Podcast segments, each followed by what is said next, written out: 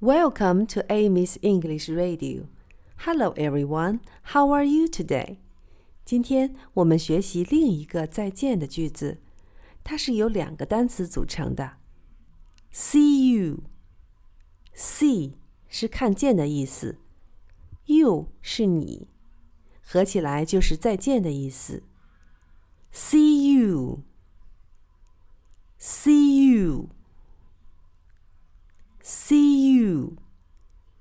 昨天我们学会的 goodbye 和 bye bye 都只能单独用，而这个 see you 后面可以加各种时间，比如明天见、下次见、下星期见。我们都会在以后告诉大家。今天就到这里吧，See you。